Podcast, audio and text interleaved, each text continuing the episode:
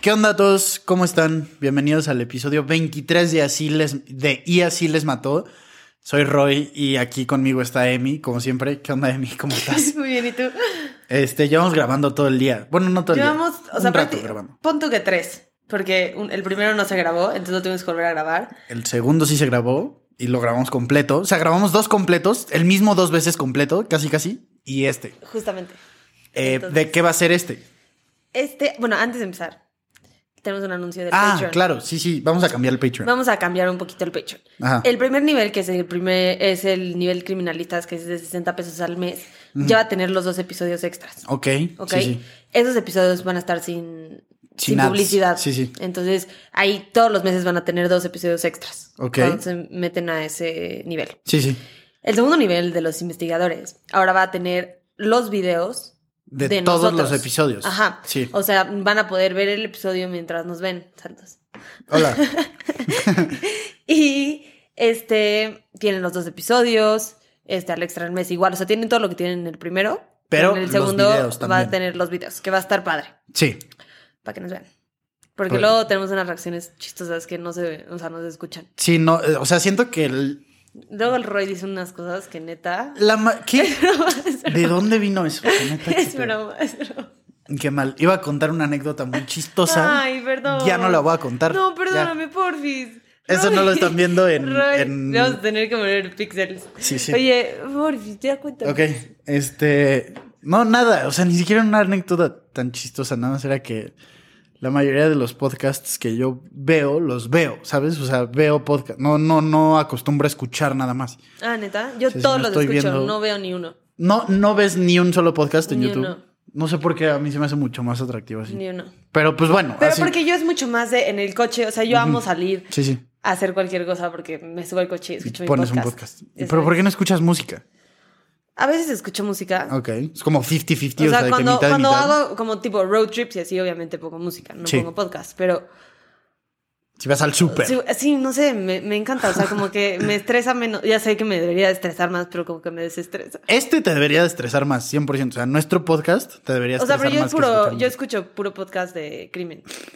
O sea, es lo único que escucho y consumo. Yo, la neta, esto es lo único que hago de crimen, al contrario. O sea, neta, si veo más cosas, ya es como de, no, ya es suficiente con el podcast, ya sabes. Sí, o sea, sí es como esas cosas como de, como el güey de, que siempre lo menciono, el güey que hace las entrevistas con las alitas.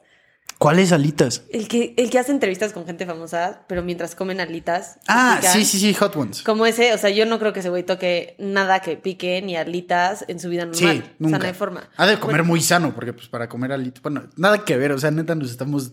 a veces, a veces es coliflor y no alitas. Sí, sí, pero Bueno, entonces Anyways. vayan a unirse al Patreon. Está muy divertido. Sí.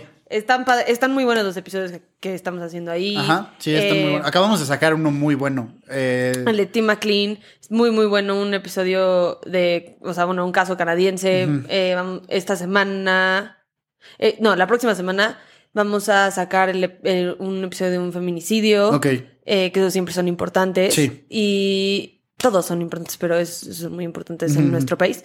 Y este, sí, vayan a vernos. vayan a vernos. Sí. De- de- eh, nada que ver con el episodio, pero pues vayan a vernos. Va a Sí. estar... ¿De qué va a ser el episodio? Hoy les voy a contar un caso que fue muy, este, o sea, fue rodeado de mucha especulación y misterio. Fue una narrativa que cambió mucho dependiendo la opinión de diferentes expertos, la fiscalía y la familia de Luis Andrés Colmenares. Ok. En este episodio no les voy a dar tanto mi opinión. Eh, solo les voy a dar los hechos y voy a dejar que ustedes lleguen a su propia conclusión. Yo tengo la mía, pero no la voy a compartir en este podcast. Ok. Eh, porque, pues, o sea, siento que es un caso que fue muy hablado. Ok. O sea, Ya, les voy a dar los hechos Sí, y ya sí. ustedes lleguen a su A sus propia- propias conclusiones.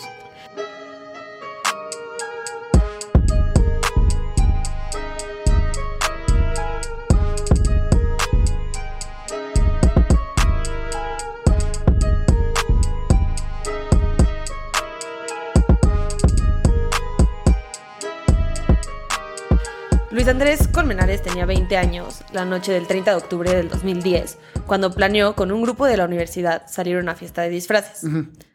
Laura Moren- Moreno, la niña con la que estaba saliendo, y su amiga Jessie Quintero, Pasaron por el primero un poco después de las 9 pm y luego pasaron por el resto del grupo, que eran como 9 en total, según yo.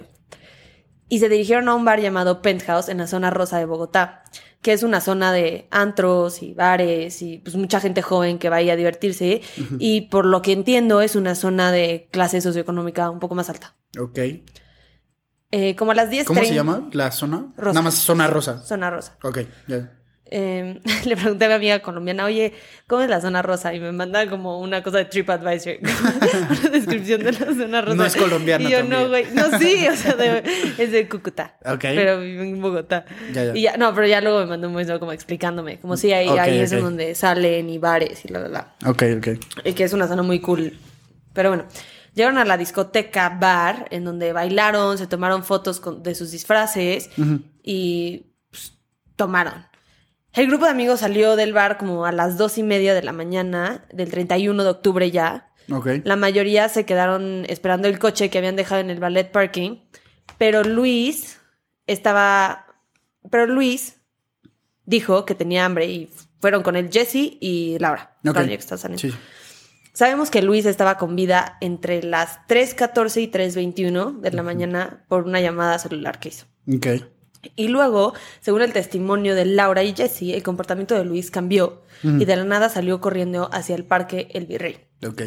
Laura era la más sobria y además no llevaba tacones y lo siguió corriendo. Jesse, que sí llevaba puestos tacones, decidió esperar al resto del grupo. Como cinco minutos después, paran en el caño del Virrey y Laura le llama a Jesse. Y mientras están conversando, Laura le dice a Jesse que Luis se cayó al caño y que ya no lo puede ver. Y esto pasa a las 3.36 am. Ok. Y minutos después, el grupo de, am- de amigos van a buscar a, a los policías que están ahí cerquita para que los ayuden a buscar y les cuentan lo que pasó. Empiezan a buscar a Luis, pero no lo encuentran. Quiero que Roy les describa un poco del caño para que puedan tener una idea de lo que vamos a estar hablando. Sí. eh, es como. Se ve que por encima hay como un puente. Pero es, sí es tal cual como un caño, como una. No, o sea, no sé bien, bien cómo describirlo, pero es como un, una zanja, por así decirlo, en donde se ve que pasa como pues justo el, el- el- el desagüe, ¿no? O sea, Sí. como el agua y alrededor, más bien a las, por los dos lados hay como pasto arriba. Lo- Del parque, ajá. Ajá, como parte del parque, me imagino. Y más atrás se ven unas bancas, como una escultura. Yo me imagino que todo esto es parte del parque. Pero sí, eh, prácticamente sí es una zanja, Ajá. un desagüe. Ajá. A las 4.40 am se registra la llamada de emergencia y llegan los bomberos, los primeros bomberos, que hacen una búsqueda en el caño ahí y los alrededores por aproximadamente 20 minutos. O sea, nada. Sí, exacto. A mí se me hace muy, muy poquito. Si te dicen que alguien se cayó justo ahí, yo esperaría que, como mínimo, buscaran una hora y eso se me haría poco. Ya sabes. Jesse ya había notificado, o alguien de los amigos ya había notificado a la familia de Luis desde las 4.19. Y ya estaban buscando a su hermano e hijo. La mamá se enfocó en buscar en hospitales y otros bares, a ver si lo encontraba, pero no, fue así.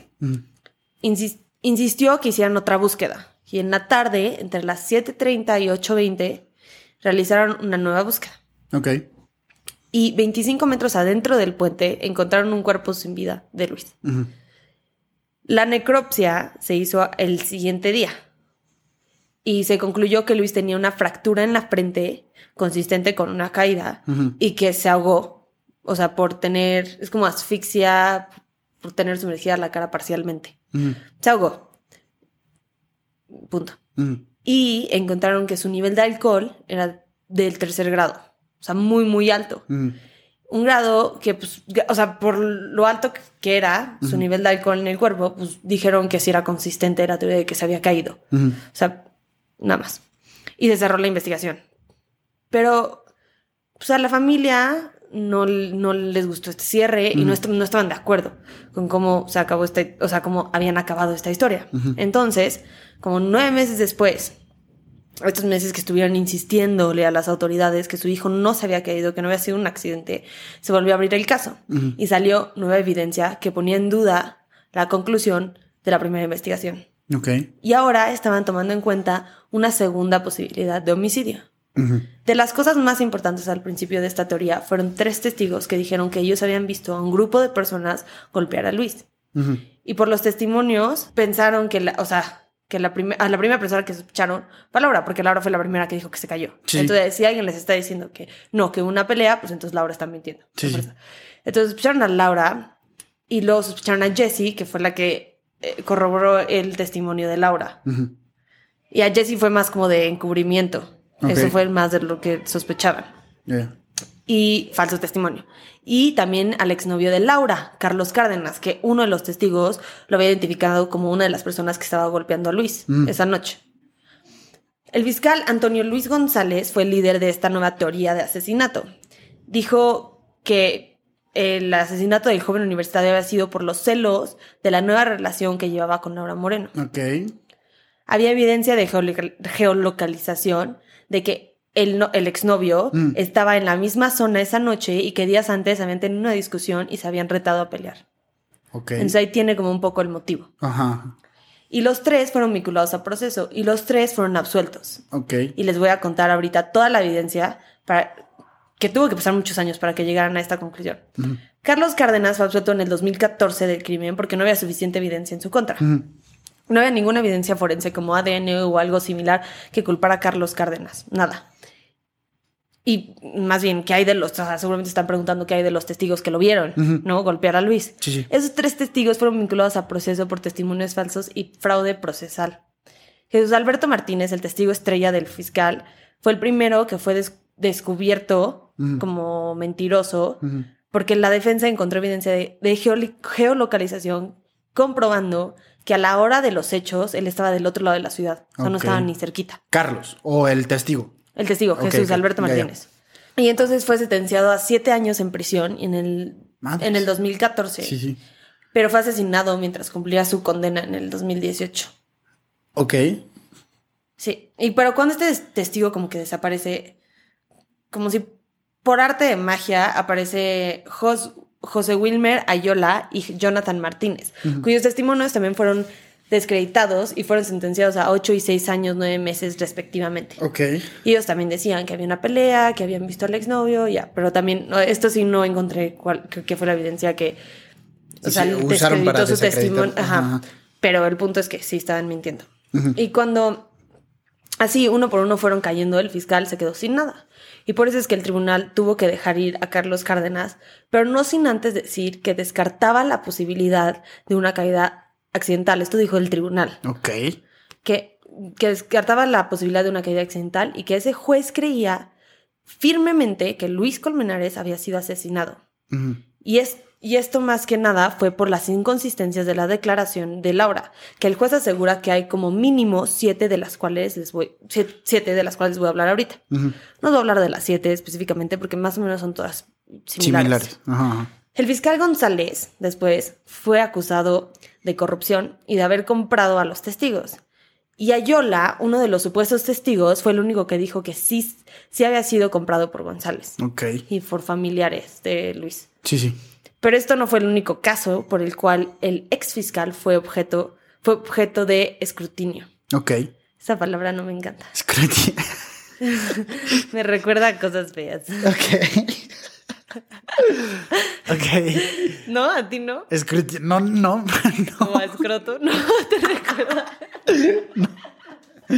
No, no, para nada. O sea, ahorita que me lo dijiste, ya nunca voy a poder volver a decir escrutinio sin pensar. Okay, también hubo un caso en el que eh, dejó un hombre libre que había sido acusado de abusar a su abusar, abusar sexualmente a su hija de 12 años. Y dada la cantidad de evidencia que había en su contra, la única explicación de por qué lo dejó salir libre es corrupción. Sí, sí.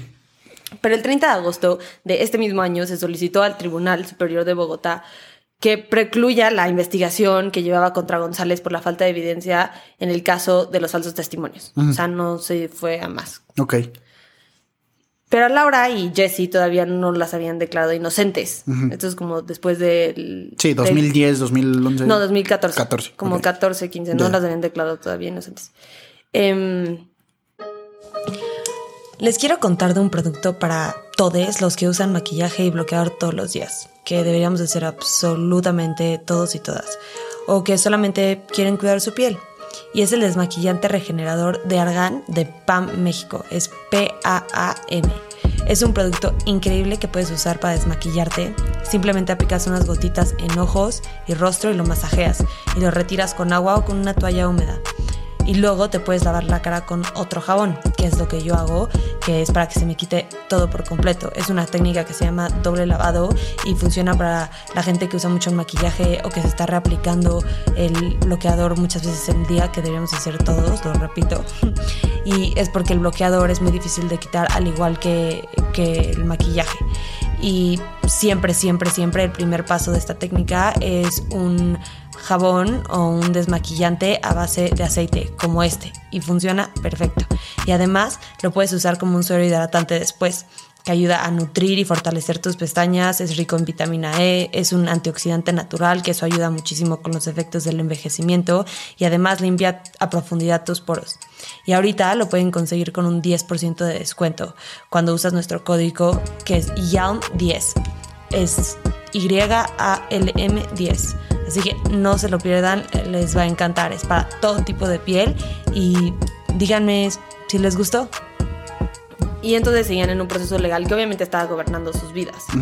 Y vamos a empezar hablando del testimonio de Laura, que según el juez y la fiscalía, los cambios de versión les indican que están mintiendo y que algo siniestro pasó. Las inconsistencias venían mucho de que en una versión decía que se había aventado Luis, en otra que se había caído, en otra que Jessie estaba con ella, en otra que, mm, que no, que Jessie no estaba con ella, que le había marcado, en otra que estaban sentadas en una silla y vieron cómo se aventó. O sea, como que así, muchas inconsistencias.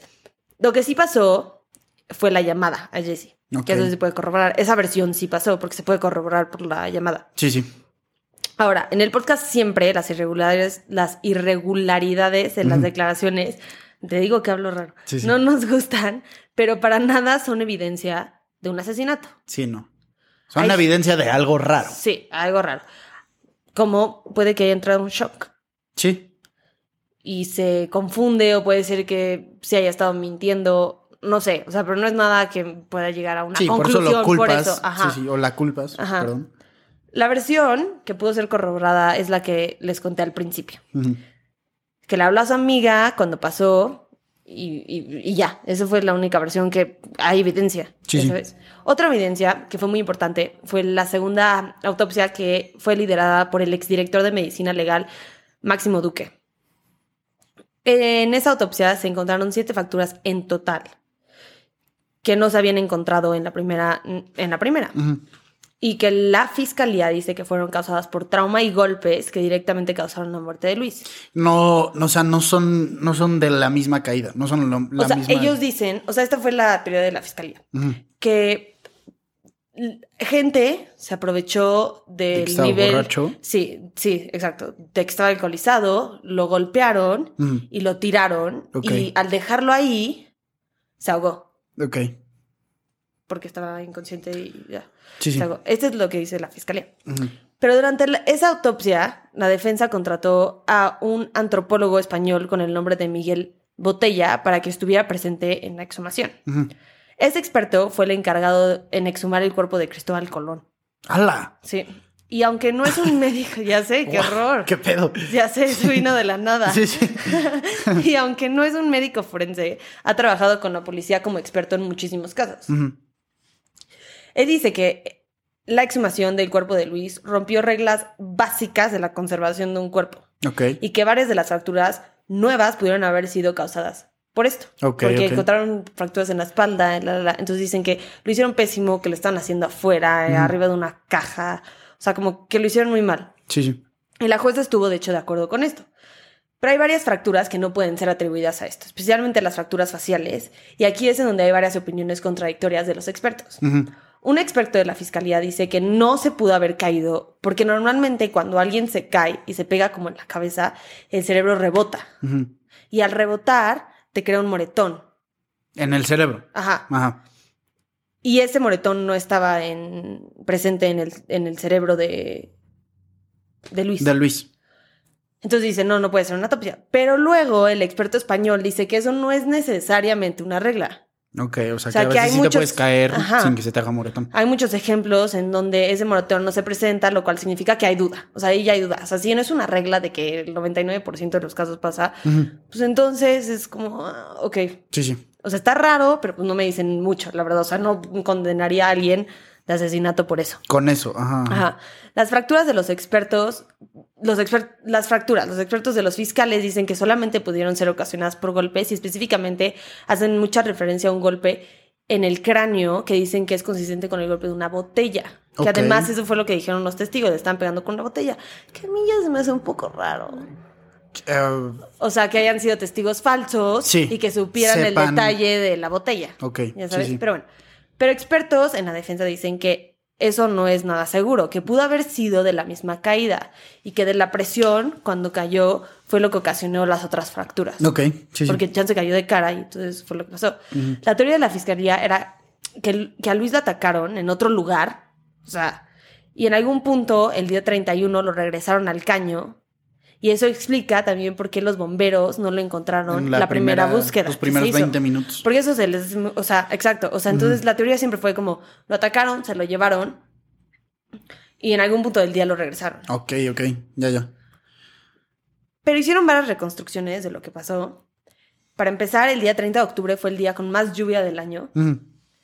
Y estaba corriendo muchísima agua por ahí. Entonces el cuerpo de Luis fue arrastrado 25 metros como adentro del puentecito que tuviste. Sí, sí. Que no es un puentecito, pero va como Sí, para abajo. un desagüe. 25, 25 metros. La bombera solo se metió unos metros. Que en las reconstrucciones se comprobó que desde esa distancia no se podía ver el cuerpo. Ok. Que de hecho, cuando lo encontraron, hasta fue difícil de reconocer. Mm. Y el 31, de no- el 31 no, no llovió nada. Y eso facilitó que en la segunda búsqueda se pudiera encontrar el cuerpo. Ok, sí, sí. Y te digo, aún así fue difícil de encontrar. Yo creo que la evidencia más fuerte que tenían eran las fracturas y las discrepancias del testimonio de Laura. Porque a mí no me cuadra que se lo hayan llevado y se hayan arriesgado para regresarlo. Además, sí, ya comprobamos que él estaba vivo como a las 3.14. A las 4 fue la primera llamada de... De, De Laura. De... ah, no, fue a las 4.40, pero los policías creo que estuvieron involucrados como a las 3.40. Sí, sí. O sea, no se me hace como suficiente para que se lo lleven, como que... uh, No sé, o sea, siento que se arriesgan mucho al regresar el cuerpo ahí. O sea, ¿por qué no botarlo a ningún otro lado? Y exactamente de donde lo, lo recogieron. O sea, ¿por qué Ajá. regresarían a ese mismo Sí, lugar? y se me hace raro que nadie los haya visto regresar en el día. En el día, pero también está muy raro que no lo hayan visto de primera Sí. instancia. ¿Sabes? O sea, ahí, en el momento a las 4.40 Es que había muchísima agua. y era de noche, de madrugada, ok, sí, y ya. como, como había muchísima agua, sí hicieron como varias pruebas y sí, o sea, había, estaba el, Tapaba el el cuerpo agua, estaba el agua muy fuerte, entonces lo arrastró. Ok, ok. Lo arrastró 25 metros adentro. Y ahí es en donde pues, Ok. se atoró el Sí, cuerpo. Sí, es- es- está lógico. Sí. Eh, pero de todas formas, con la evidencia que tienen, que te digo que son como las fracturas, que también pues las ponen en duda los otros expertos. Sí. Eh, y te digo, las discrepancias del testimonio de Laura, que pues la verdad no es ninguna evidencia de que sea culpable, eh, pues no pasa la duda razonable. Sí. Entonces la jueza de este tribunal dijo que las dos mujeres eran inocentes y que en los medios de comunicación se difundieron muchas cosas que no eran verdad. Y por eso se hizo un caso tan notorio. Ok. Sí, sí. No sé qué opinen ustedes, si creen que fue un asesinato, si creen que fue una caída, pero lo que sí es que la familia de Luis no acepta que la muerte de su hijo fue un accidente. Accidental. Y hasta el día de hoy dicen que su hijo fue víctima de un asesinato.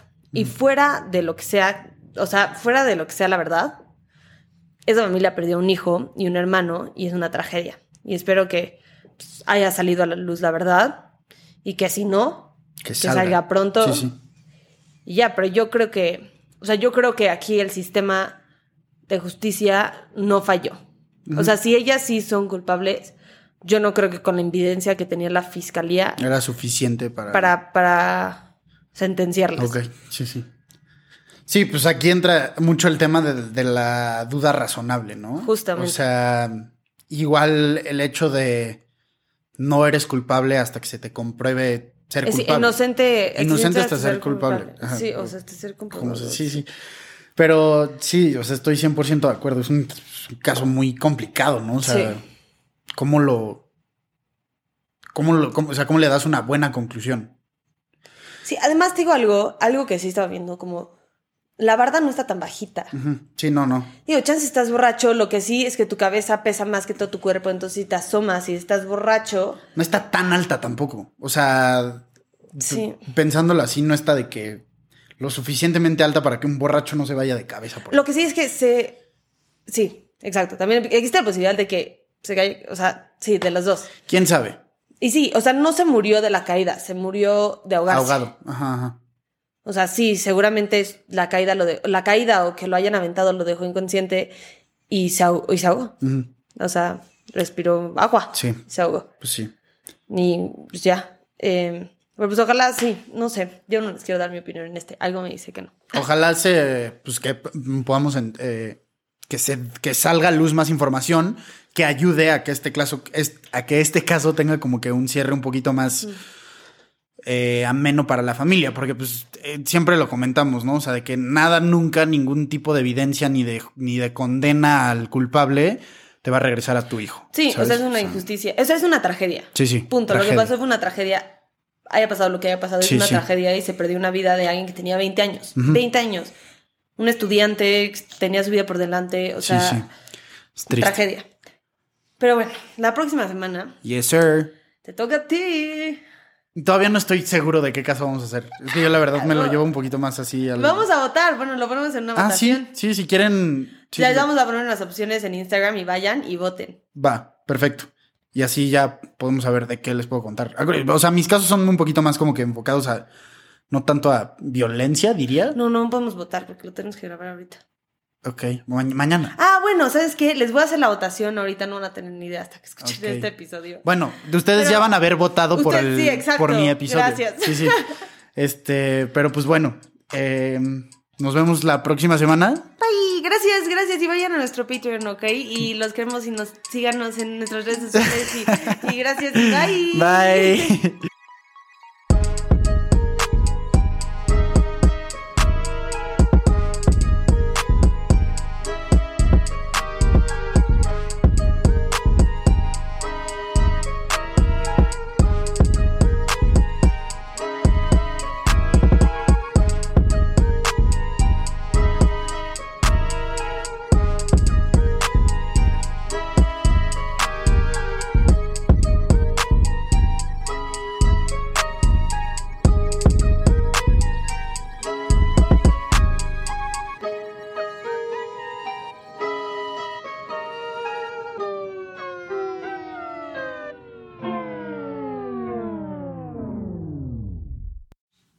Acuérdense que nos pueden encontrar en redes. Nuestro Instagram es YALM Podcast, nuestro Twitter es YALM Pod y nuestra nueva página de Facebook es YALM Podcast, en donde se encuentra el grupo Investigadores YALM. En este grupo vamos a estar teniendo discusiones respecto a los casos que vemos semana con semana, así que ahí lo pueden checar. Gracias, bye.